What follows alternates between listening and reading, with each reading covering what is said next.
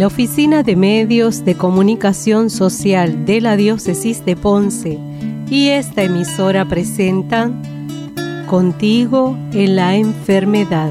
Oh, qué dicha recibirle a medianoche o al amanecer, por eso en Este programa te ayudará a mirar con ojos de fe la enfermedad y a descubrir en ella el amor misericordioso de Dios que nunca te abandona. en una ofrenda, mi en holocausto, mi enfermedad. Si tú lo quieres, oh Señor, puedes sanarme para esta vida y para la eternidad. Un cordial saludo a todos nuestros fieles radioescuchas del programa Contigo en la Enfermedad. Les habla el doctor José Enrique Canjiano, psicólogo clínico, y en el programa pasado habíamos comenzado a discutir un tema que ustedes mismos nos pidieron que se elaborara aún más debido a la situación que estamos atravesando, donde los cambios en las emociones nos afectan gradualmente y habíamos comenzado a, dialogar sobre la depresión. Establecimos que la depresión era una enfermedad real y describimos varios síntomas, igualmente su efecto en las mujeres, en los hombres, en los niños y en los adolescentes. Así que hoy continuaremos con el tema y vamos a enfocarnos en las personas mayores y comenzar a hablar algo sobre el tratamiento. La depresión o el estar deprimido por un largo tiempo no es parte normal del envejecimiento, que muchas personas piensan que uno cuando llega a cierta edad, pues es normal que uno se deprima. No, esto no es parte normal. La mayoría de los adultos mayores se sienten satisfechos con sus vidas, a pesar de, pues, es una etapa donde a lo mejor hay más problemas físicos o económicos. Sin embargo, la depresión en los adultos mayores puede ser muy difícil de reconocer, ya que puede presentar síntomas diferentes y menos evidentes. A veces las personas mayores que están deprimidas se sienten cansadas, tienen problemas para dormir o parecen estar de mal humor o irritables. Y la confusión o los problemas de falta de atención causados por la depresión a veces pueden confundirse con la enfermedad de Alzheimer, que en otro programa anterior habíamos hablado, o de otros trastornos cerebrales. Así que los adultos mayores también pueden tener problemas médicos adicionales como enfermedades del corazón, ataques cerebrales, cáncer, que esto puede causar síntomas depresivos. Igualmente, la persona puede estar tomando medicamentos y algunos de estos medicamentos pueden tener efectos secundarios que contribuyen a la depresión. Así que algunos adultos mayores pueden tener lo que los médicos llaman depresión vascular, lo que también se conoce como depresión arteriosclerótica o depresión isquémica subcortical. La depresión vascular puede resultar cuando con los años los vasos sanguíneos se vuelven menos flexibles y se endurecen. Y esto hace que se pongan más angostos. El endurecimiento de los vasos impide el flujo normal de la sangre a los diferentes órganos del cuerpo, incluyendo, claro, el cerebro. Así que las personas con depresión vascular pueden tener o estar en riesgo de enfermedad del corazón o de un ataque cerebral. A veces puede ser difícil distinguir una gran pena eh, de la depresión grave. una pena, como habíamos hablado, de un familiar, una persona cercana, un amigo, inclusive una mascota puede ser una pena significativa para la persona. Y este sufrimiento después de la pérdida de un ser querido es una reacción normal, como habíamos dicho, y generalmente no requiere ningún tratamiento profesional de salud mental. Ahí la pena, tú pues tuviste, lloraste, la tristeza, pero poco a poco lo fuiste superando. Sin embargo, cuando este tipo de pena se complica y dura mucho tiempo después de una pérdida, entonces es necesario recurrir a tratamiento. Los, adultos mayores que, tenían depresión cuando eran más jóvenes están en mayor riesgo de tener depresión en la vejez si los comparamos con aquellos que no tuvieron depresión anteriormente. Ahora bien, la depresión, incluso en los casos más graves, se puede tratar, como habíamos hablado. Mientras más temprano se comience el tratamiento, mucho más efectivo va a ser. Y la mayoría de los adultos ven una mejora en sus síntomas al ser tratados con medicamentos antidepresivos en combinación con la psicoterapia o la terapia del diálogo, ¿verdad? O una combinación de ambos. Si usted cree que puede tener depresión, tome el primer paso y haga una cita para ver a su médico o proveedor de atención médica. Podría ser su médico de cabecera o un profesional de la salud que se especializa en el diagnóstico y tratamiento de problemas de salud mental, como un psicólogo, un psiquiatra. Hay ciertos medicamentos y algunos problemas médicos, tales como algún virus o un trastorno de la tiroides, que pueden causar los síntomas de la depresión. Así que el médico puede descartar estas posibilidades haciéndole preguntas, le hace un chequeo físico, pruebas de laboratorio y si no se encuentra un problema médico que puede ser la causa de la depresión, el siguiente paso es una evaluación psicológica. O sea que si usted necesita hacer una cita, hay algunas cosas que podría decir cuando llame a hacerla. Por ejemplo, mire, doctor o la secretaria, últimamente no me he sentido bien, me siento muy decaído, me gustaría hablar con el médico o creo que podría estar deprimido y me gustaría obtener ayuda. Ahora, es bien importante que usted se prepare para cuando usted vaya a esa cita con el médico, porque eh, muchas veces nos encontramos con el problema de que el paciente llega en el aire, no te da unos datos específicos y se pierde el tiempo en la interacción médico-paciente. Una de las cosas más importantes que puede hacer para obtener una buena atención médica es saber comunicarse bien con su médico. Sin embargo, hablar con el médico no siempre es fácil, ¿verdad? Se necesita tiempo y esfuerzo en su parte, así como eh, de su médico. Así que para tú prepararte para una cita, debes hacer como una listita, una lista de, de, de lo que tú quieres dialogar con ese médico. Y primero incluir cualquier síntoma que hayas tenido. Esto envuelve cuándo comenzaron esos síntomas, eran muy fuertes los síntomas, si ha tenido esos síntomas anteriormente, si ha tenido esos síntomas, síntomas antes, cómo los había tratado. Y es bueno que ya tú tengas esa información, cosa de que se le haga más fácil al médico poder llegar a una conclusión. Información personal clave, incluyendo cualquier estrés importante, situación que estés pasando por ese momento, algún cambio reciente en tu vida, tuve la pérdida de esto, perdí el empleo, o me cambié de empleo o me mudé del lugar donde estaba. Cualquier cambio que haya ocurrido en tu vida es importante que el médico también lo sepa. El tomarse los medicamentos, las vitaminas, otros suplementos que esté tomando, pues hay que decirle al médico cuáles son los que está tomando. ¿Con qué frecuencia los tomas? Porque muchas veces, eh, pues yo de vez en cuando, pero ¿cuándo es ese de vez en cuando? O sea, el médico tiene que tener una certeza de cuándo tú estás usando ese medicamento.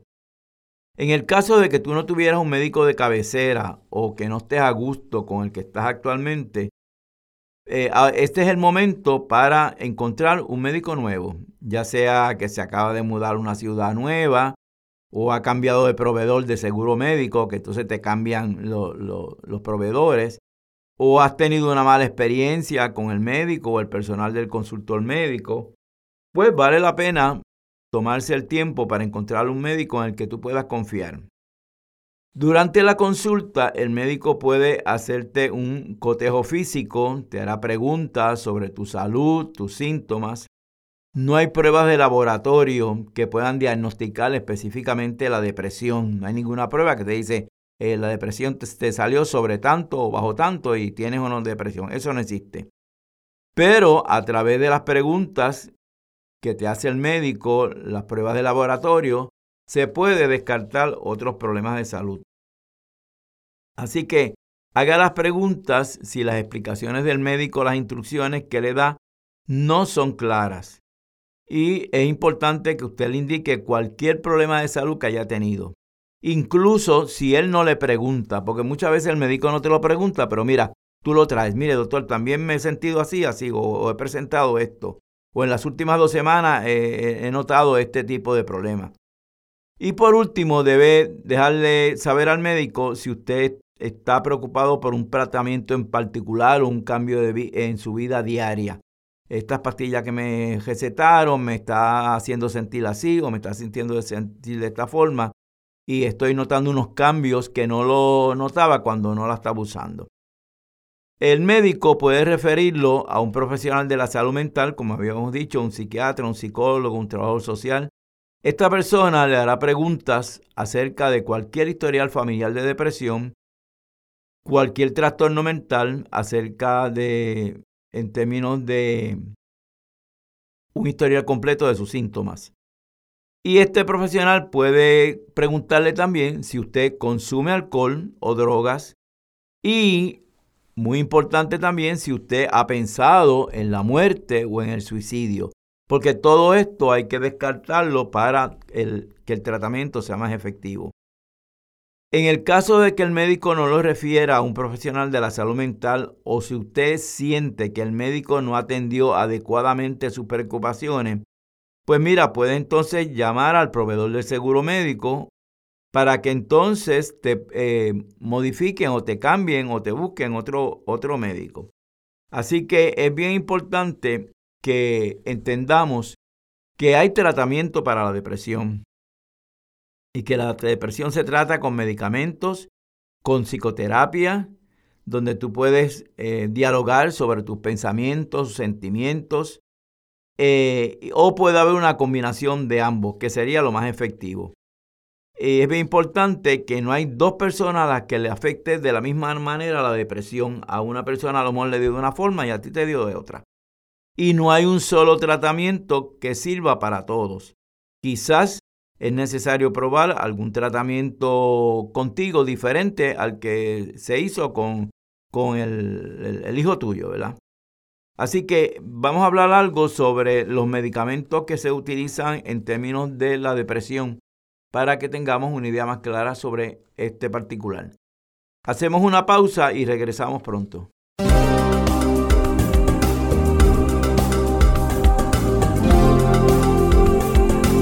Omecos cuenta contigo. Ayúdanos a seguir nuestra misión. Nuestra misión es cumplir con la encomienda que nos dejó el Señor de evangelizar y comunicar la verdad a toda criatura, utilizando todos los medios de comunicación y las nuevas tecnologías al alcance. Puedes hacer tu donativo u ofrenda utilizando ATH Mobile Business. La identificación del PAD es Omecos Ponce.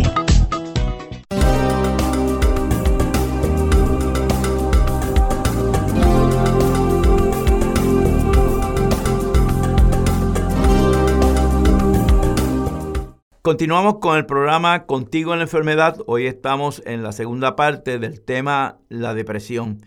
Y nos habíamos quedado hablando sobre el tratamiento. Vamos a hablar entonces específicamente de manera inicial sobre los medicamentos antidepresivos que se utilizan para tratar la depresión. Estos medicamentos pueden ayudar a mejorar la forma en que el cerebro utiliza ciertas sustancias químicas que controlan el estado de ánimo el estrés. Hay varios tipos de antidepresivos, ¿verdad? Los que selectivos de serotonina, a los antidepresivos tricíclicos. Y estos este, forman parte de un grupo de medicamentos para ayudar a combatir la depresión. Ahora, es bien importante que usted tenga presente que aunque todos los antidepresivos pueden causar efectos secundarios, algunos tienen más probabilidad de causar ciertos efectos que otros. Así que quizás tenga que probar varios medicamentos antidepresivos antes de encontrar uno que mejore sus síntomas y tenga efectos secundarios que usted pueda manejar.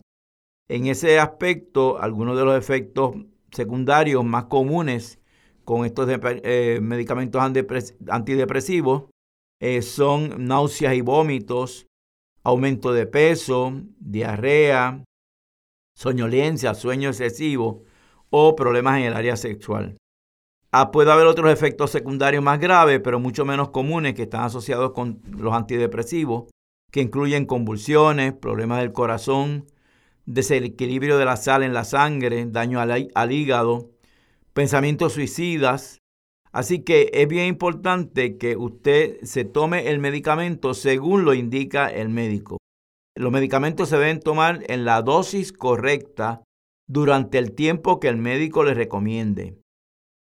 Es importante recordar que muchos de estos medicamentos toman de 3 a 4 semanas hasta que usted empieza a sentir el efecto. Así que si usted se lo toma y no siente nada la primera semana, no lo descarte. Dele tiempo a que el medicamento actúe. Algunas personas el problema es que toman los medicamentos durante poco tiempo y, y inmediatamente pues entonces lo descontinúan y no se ve el efecto. Las personas con depresión a largo plazo o depresión grave quizás necesiten tomar medicamentos por mucho tiempo. Y si comienza a tomar antidepresivos, no deje de tomarlos sin la ayuda de su médico. A veces las personas que toman antidepresivos se sienten mejor, inmediatamente dejan el medicamento por su cuenta. Pero ¿qué pasa? La depresión regresa. Cuando usted y su médico han decidido que es hora de dejar el medicamento, el médico va a ir disminuyendo la dosis lentamente y de forma segura. ¿Por qué? Porque es importante darle a su cuerpo tiempo para adaptarse al cambio en la dosis. Y aunque los antidepresivos no causan adicción, cuando usted deja de tomarlos de manera abrupta puede causar síntomas de abstinencia, ¿verdad? Y, lo que quiere decir que las personas necesitan probar más de un medicamento antes de encontrar uno que les funcione. Como parte del programa Contigo en la Enfermedad, siempre incluimos el aspecto espiritual dentro del tópico que estamos discutiendo. Y en el día de hoy yo quería eh, tratar en el tiempo que nos queda de eh, dialogar sobre unos versículos bíblicos asociados a la depresión. Eh, es bien importante como parte de su tratamiento que usted estudie y medite en las Santas Escrituras ya que en ellas puede encontrar paz y alegría en medio de circunstancias y sentimientos deprimentes. Así que usted puede superar la depresión con la ayuda de Dios también. Y hay un versículo eh, muy eh, importante que es de Deuteronomio 31.8. Dice, el Señor mismo va delante de ti y estará contigo. Nunca te dejará ni te abandonará. No temas, no te desanimes. ¿Qué es lo que nos está diciendo? Que no tenemos nada que temer en la vida porque Dios camina a nuestro lado. Cuando tú te sientas solo o sola, recuerda que aunque no haya nadie más, Él estará contigo. Cuando experimentes sentimientos de miedo, recuerda que Él nunca te dejará. Otras personas vendrán y se irán, pero Dios siempre va a estar contigo cuando te sientas solo, cuando te sientas aislado, piensa de Deuteronomio 31.8, el Señor va a estar caminando a tu lado.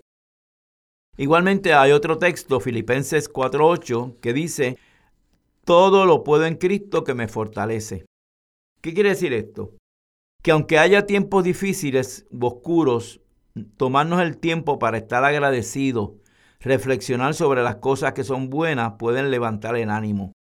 Y muchas veces estamos tristes, pero no pensamos en las bendiciones que tenemos. Mira, a lo mejor tú te estás quejando por X o Y y el que te pasa por el lado está en muleta o está en una silla de ruedas o no, no tiene buena visibilidad o no oye bien y tú y todo eso lo tienes. Así que eh, otro versículo bíblico importante es el de Juan 16:33. Juan 16:33. Os he dicho estas cosas para que en mí tengáis paz. En este mundo tendréis problemas, pero tened valor, he vencido al mundo. Jesús sabe que experimentamos tiempos difíciles, y más en este momento con la pandemia. Y estas palabras nos reconfortan porque pueden ayudarnos a, reflexionar sobre el amor que tiene Jesús hacia nosotros y cómo podemos superar los obstáculos en la vida. Jeremías 29.11 nos dice, porque yo sé los planes que tengo para ustedes, declara el Señor, planes de paz y no de mal, para darles un futuro y una esperanza. ¿Qué nos está diciendo? Que hay mejores tiempos por delante. Tenemos que pensar que todas estas cosas van a pasar, que esto va a ir eh, mejorando y tenemos que entender que Dios tiene un plan para ti. Incluso si tus dificultades o circunstancias actuales son difíciles. Eh, situaciones difíciles nos pueden llevar a buscar otras alternativas y esto puede ser más beneficioso. Mira, a lo mejor eh, tú tenías este trabajo, con la pandemia no pudiste seguir, pero te reinventaste y montaste este negocio y te ha venido súper bien. Pues mira, ahí tienes el plan que tú tenías, eh, se logró de otra forma que tú no pensabas. Igualmente, Mateo 11:28 nos dice, venid a mí todos los que estáis trabajados y cargados, y yo os haré descansar. Esto nos está diciendo que los sentimientos de depresión pueden ser una carga pesada. Y muchas personas cometen el error de pensar que es una carga que deben llevar solos. Y este versículo sirve como un recordatorio de que Jesús está ahí para levantar tus cargas, proporcionarte alivio. Tú no estás solo, tú estás acompañado. Y cuando te sientas solo, ora. Ora fuertemente, busca la Biblia, lee la Biblia de tal manera que haya una sensación de seguridad, de acompañamiento y de que te sientas protegido. Igualmente en Proverbios 3, 5, 6 dice, confía en el Señor con todo tu corazón y no te apoyes en tu propio entendimiento. Reconócelo en todos tus caminos y Él enderezará tus senderos. Mira, cuando estamos luchando con la depresión, puede ser difícil a veces entender por qué ciertas emociones. ¿Por qué me está pasando esto? ¿Por qué me estoy sintiendo así? Y este versículo de Proverbios 3, del 5 al 6, nos recuerda que el camino a seguir es confiar en el Señor para que te guíe. Las cosas van a estar mejor. Confía, las cosas te vas a empezar a sentirte distinto, pero tienes que hacerlo. No puedes quedarte sentado en un sillón mirando para el techo, eh, quejándote, esto está malo, esto está malo, esto está malo, oyendo las noticias, solamente lo negativo, y no ves las cosas positivas que pueden estar pasando a tu alrededor. El Salmo 23, 4. Aunque camine por el valle de la sombra de la muerte, no temeré ningún mal, porque tú estás conmigo, tu vara y tu callado me reconfortan. Esto es uno de los versículos más citados. Aunque camine por el valle de la sombra de la muerte, no temeré ningún mal, porque tú estás conmigo, tu vara y tu callado me reconfortan. Este versículo sirve como un recordatorio del amor de Dios por nosotros. Inclusive en tiempos difíciles, cuando te enfrentas a situaciones difíciles, Él camina a tu lado y te guía por un camino recto hacia adelante. ¿Qué lo está diciendo? Dios te está dando seguridad, te está dando apoyo. Y el Salmo 9.9 también mantiene esta misma línea. Dice, el Señor es una fortaleza para los oprimidos, una fortaleza en tiempos de angustia. Esto lo que nos implica es que la depresión puede hacerte sentir como si estuvieras agotado, agobiado. Pero no importa cuán preocupado te sientas, este versículo te recuerda que el Señor siempre está ahí para apoyarte, no te abandona. Y Mateo 6:33 te dice, si pones a Dios en primer lugar en tu vida y te concentras en Él, puede ayudarte a encontrar lo que necesitas para superar todos los obstáculos. ¿Qué es lo que nos está diciendo aquí? Busca primero el reino de Dios y su justicia y todas las cosas vendrán por añadidura. Josué 1.9 nos dice, no te he ordenado, sé fuerte y valiente, no tengas miedo, ni te desanimes, porque el Señor tu Dios está contigo donde quiera que vaya. Así que a través de luchas anteriores en tu vida, Dios siempre ha estado contigo y Dios va a seguir estando a tu lado. Y este versículo eh, te da el poder y te recuerda que no estás solo. Y quizás es importante que en este momento tú recuerdes eventos pasados donde tú tuviste una dificultad, una pérdida, un problema serio y cómo saliste hacia adelante, cómo lograste superar esta situación. De tal manera que no te sentiste solo o si te sentiste solo en ese momento, pudiste restablecer tu vida de manera efectiva. El Salmo 40 del 1 al 2 nos dice, esperé pacientemente al Señor, se inclinó hacia mí y escuchó mi grito. me sacó del pozo de la desilusión, de la destrucción del pantano cenagoso, y puso mis pies sobre una roca, asegurando mis pasos. Este versículo nos dice, es bien relevante para aquellos que tratan con la depresión, porque muchas veces nos sentimos como si estuviéramos en un pozo, encerrados, sin escapatoria, no hay alternativas de salida, estamos oscuras. Pero a través de la fe en Dios podemos encontrar una estabilidad mayor. Muchas veces nos sentimos atrapados en los problemas que tenemos. Nos sentimos que no hay cambio, no vemos alternativas de, de, poder mejorar la situación. Y este Salmo 40 del 1 a 2 nos dice que sí, que espera pacientemente, porque vas a ser escuchado y vas a salir de esta destrucción. Lamentablemente, hoy hemos terminado la, discusión del tema por el día de hoy. Los exhortamos a que nos continúen escuchando la semana próxima, donde vamos a discutir la fase final de tratamiento en la depresión para completar este círculo que hemos dado de tres programas sobre la depresión. Se despide el doctor José Enrique Canjiano, psicólogo clínico, deseándole que pasen un feliz día a todos.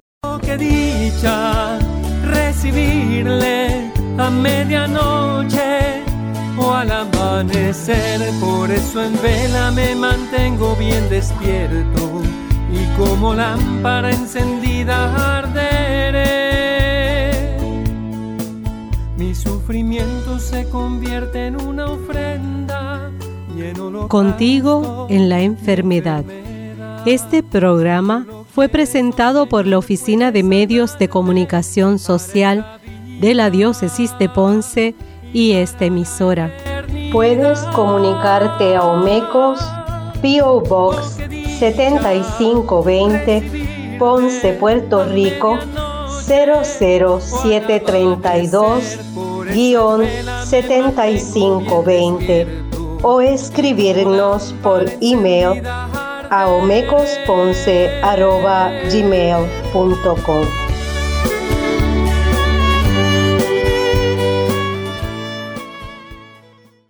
Omecos cuenta contigo. Ayúdanos a seguir nuestra misión. Nuestra misión es cumplir con la encomienda que nos dejó el Señor de evangelizar y comunicar la verdad a toda criatura, utilizando todos los medios de comunicación y las nuevas tecnologías al alcance. Puedes hacer tu donativo u ofrenda utilizando ATH Móvil Business. La identificación del PAD es Omecos Ponce.